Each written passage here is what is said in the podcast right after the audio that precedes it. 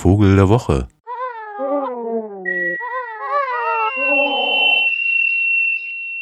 Bei einer gemeinschaftlichen Untersuchung von Wissenschaftlern der Pierre und Marie Curie Universität in Paris und der University of South Carolina in der radioaktiv verstrahlten Umgebung von Tschernobyl stellte sich heraus, dass besonders Vögel mit buntem Federkleid unter den Belastungen der Radioaktivität leiden. Auch Arten, die große Eier legen und Zugvögel sind stark betroffen. Also alle verbindet, dass sie einen besonders hohen Bedarf an Antioxidantien in Form von Carotinoiden haben. Radioaktive Strahlung erzeuge freie Radikale, die diese binden könnten, und wenn ein Vogel einen Mangel daran habe, dann sei die Wahrscheinlichkeit für Zellschäden größer. Und das betrifft auch unseren Vogel der Woche. Eigentlich hatte ich ja gedacht, im Umfeld des 1. Mai müsste der Proletariervogel schlechthin Vogel der Woche werden, nämlich der Mauersegler ist ja gerade angekommen und kreischt über unseren Städten, vor allen Dingen über den Städten mit hohem Proletarier-Wohnungsanteil, nämlich da, wo also nicht so gut saniert wurde und ganze Viertel sozusagen noch Antennen auf den Dächern haben beispielsweise, aber vor allen Dingen eben so kaputte Ritzen unter dem Dach. Da nämlich leben die gerne die Mauersegler, aber hat man ja schon mal.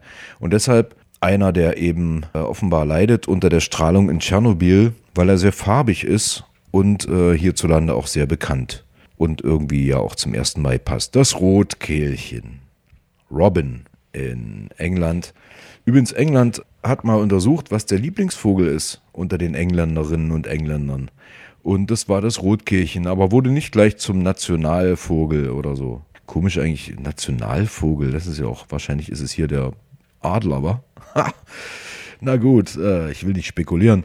Jedenfalls geht es uns ja um das Rotkehlchen und was, äh, die kennen sie ja alle, ne? Dieses kleine, kleine, süße, sympathische. Übrigens schon immer sehr sympathisch den Menschen, weil es ja wenig, äh, unter Umständen auch wenig Fluchtdistanz hat, also gerne mal in der Nähe auch so sitzen bleibt und natürlich sehr schön aussieht. Den Christen sowieso heilig, weil angeblich das Rotkehlchen aus der Ferne den Dornenkranz von Jesus am Kreuz sah und eine Träne floss ihm aus dem Auge. Und dann flog es zum Kreuz und zog ein Dorn aus der Dornen, nee, nicht aus der Dornenkrone, sondern aus der Haut, also aus der Stirn sozusagen von Jesus Christ. Und ähm, dabei traf ihn ein Blutspritzer und seitdem ist äh, das Rot, das Kehlchen vom Rotkehlchen. Hm, wie es wohl vorher hieß, Blasskehlchen oder Samariterkehlchen vielleicht. Oder Peacemaker. Na, weiß der Fuchs. Man weiß es nicht. Ist ja auch schon lange her. Aber es gibt viele Geschichten so ums Rotkehlchen. Also zum Beispiel hierzulande war es, wie alle Vögel, die so rot im Gefieder hatten, war es sowieso heilig, weil Rot, äh, Farbe des Feuers und konnte man sich ja nicht erklären, wo das herkam und war immer auch irgendwie göttlich verursacht. Und wenn also ein Rotkehlchen in der Nähe eines Hauses brütete, dann sollte man aber möglichst das Nest nicht zerstören, denn das war heilig. Und wer sowas tat, der war richtig finster böse, wahrscheinlich sowieso auf Seiten der Finsteren. Der Trauerschnepper. Gehört übrigens zur Familie der Fliegenschnepper. Denkt man auch nicht, das Rotkehlchen, das Kleine. Ist eigentlich dann doch weniger zu sehen als zu hören, äh, vor allen Dingen dieser Tage in der Morgendämmerung zum Beispiel, da singt es recht lautstark. So hier.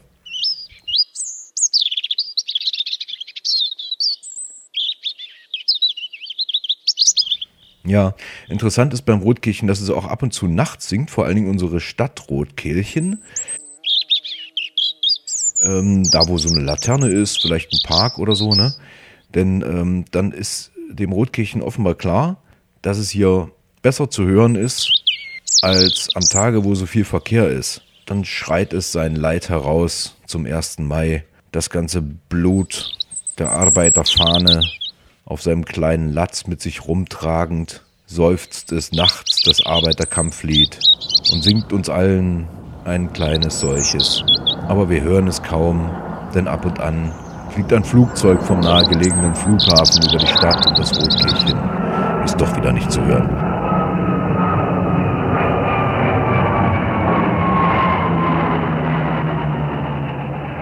Übrigens singt das Rotkehlchen auch, wenn Sonnenfinsternis ist. Da weiß man nicht, warum das so ist. Ich frage mich überhaupt, wie die das rausbekommen haben. So oft ist ja nun doch nicht Sonnenfinsternis. Und dass nun ausgerechnet an diesem einen Tag der Rotkehlchen-Gesang untersucht wurde, das wage ich ja fast zu bezweifeln. Aber habe ich mal gelesen irgendwo, ich weiß es gar nicht mehr. Also, wenn Sonnenfinsternis ist, dann singt das Rotkehlchen. so eine Art Untergangs, wie sagt man denn, Untergangsprophet, das Rotkehlchen zum 1. Mai. Ja, schließen sich die Kreise. Übrigens äh, ist das Rotkehlchen ein Untersuchungsobjekt gewesen, an dem festgestellt wurde, dass die Vögel, also zum ersten Mal so nachweislich, dass die Vögel offenbar einen Magnetsinn haben, also einen siebten Sinn sozusagen. Können sich also, es liegt offenbar hinterm rechten Auge irgendwo. Ich habe es aber vergessen, wie das alles zustande kam. Jedenfalls wurde das so untersucht, wahrscheinlich mit ursbrutalen Methoden, da irgendwas abzuklemmen und wegzulassen und Licht ausschalten und jetzt zieh mal los, kleines Rotkehlchen. Und jedenfalls haben sie herausbekommen, dass da offenbar ein Magnetsinn existiert, wie bei mehreren Zugvögeln ja wohl.